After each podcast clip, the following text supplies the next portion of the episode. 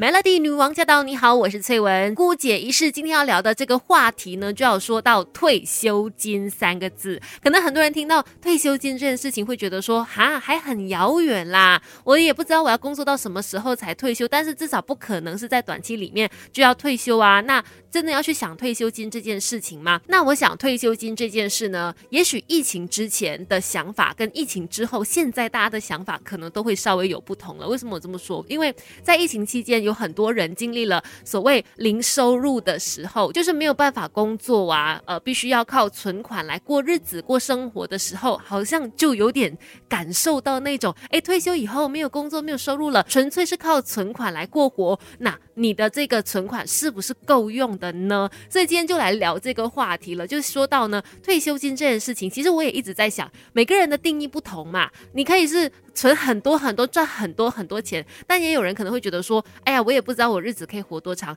够用就好。但是。够用，或者说至少是生活的安心呐，这件事情到底是要多少钱呢？甚至数学好一点的也会跟你说啊，你还要算上那个通货膨胀什么的，所以那个钱就是存越多越好。当然存越多越好是一回事，但到底是多少嘛？那最近呢就看到美国那边有专家提出了一个呃，我觉得一个概念，让大家至少作为参考。这位美国专家提到的这个退休金到底这个老本多少才够用呢？他说到你五十岁那一年呢，如果已经可以存下年收入。六倍的退休金，那么照这个速度继续的努力，那就可以在毫无悬念的时候，在法定年龄的时候顺利的退休了。所以这句话真的是给大家一个概念啦，至少你有一个想法，有一个目标，说 OK，我五十岁那一年呢，我至少要已经存到你现在年收入哦，一年一整年的收入的六倍哦，一直在存存存存到你法定年龄退休的时候，哎，这一笔数目，这个存款可能就可以让你稍微的安心了。那除了这种算法之外呢，另外。也有其他的财经专家提出不一样的说法。等一下，我们继续跟你聊啊，Melody。这世界的大事小事新鲜事，让我们帮你 Melody 姑姐一世。Melody 女王驾到！你好，我是翠文，继续姑姐一世。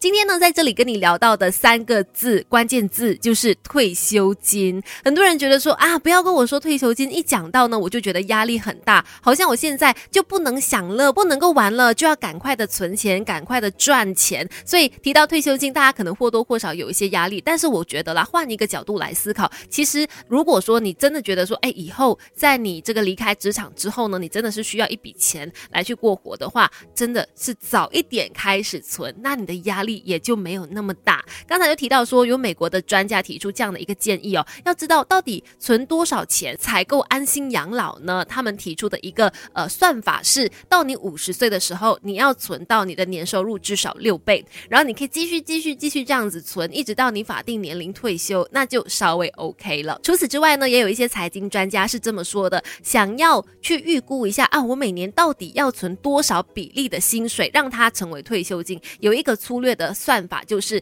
你可能二十几岁的时候啦，你可以将整体收入的百分之六。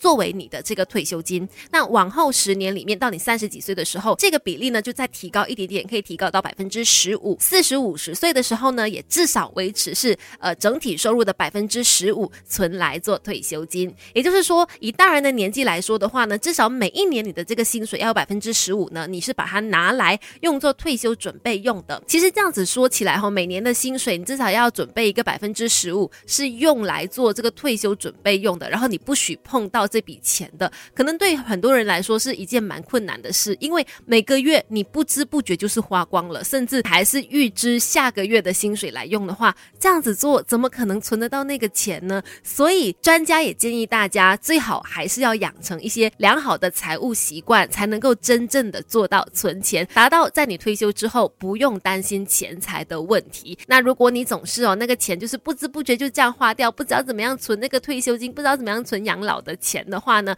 等一下跟你说一说专家有哪些建议。没有人天生就懂什么都会，有 Melody 孤举一世什么都懂。Melody 女王驾到！你好，我是翠文。到底退休金要存多少才可以安心的让你好好的去养老呢？刚才就提到一些算法啦，比如说呢，是可以在你五十岁的时候存到年收入的六倍啊，以此类推，最好是越多越好。那你可能退休的时候就比较不用那么担心。可是更多的人担心就是我每个月的薪水都这样花掉了，我都存不到钱，更不用说什么养。老啊、退休这回事了。那怎么办呢？当然，专家是有给出建议的。第一个就是要留意你的支出啊，你要记得哦，支出永远是比收入更加的重要。也就是说，你要去控制，你要去想清楚，去好好管理你的钱到底是怎么用的哈。特别是在接近五十岁的时候，一定要来好好的要求自己管控好你的财务状况。最基本的步骤就是先把你的水电呐，或者是房贷呀，或者租金啊等等的那些固定花费。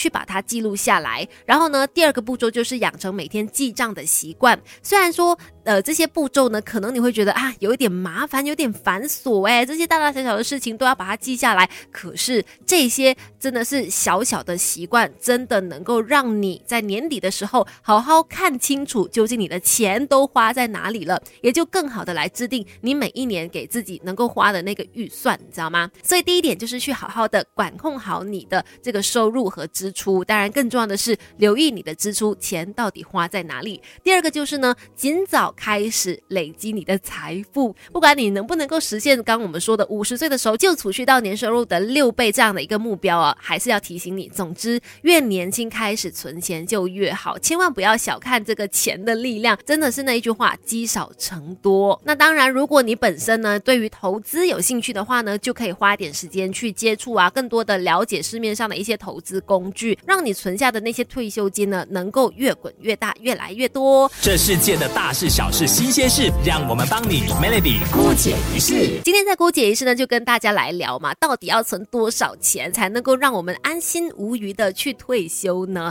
专家提出了一些说法，但是更重要的就是你到底怎么做才是关键嘛？你有没有每个月都把钱好好的存下来才是重点呢？要不然都一直这样花花花，呃，到你真的是年老的时候。就没有钱用了，所以最后的一个方法，专家建议的当然就是先存后花啦。因为很多的大人有家里的责任，比如说小孩子要用到钱，要给家里面的一些开支家用嘛。另外呢，可能也要照顾长辈，有一些费用，所以往往都是习惯了薪水进来之后呢，就开始一直这样花花花，花到下一次哎出薪水发粮的时候呢，才说哎如果有剩钱的话才存起来吧。可是专家说这样子做的一个结果就是，往往到下一次发薪水之前。你能用的这个薪水已经是所剩无几了，所以为了要解决这个问题，你就可以设定一些像是呃定期存款啦，或者是基金啦，然后呢，就是让你用系统性的方式强迫自己把钱存下来。如果你没有办法每个月用自己的能力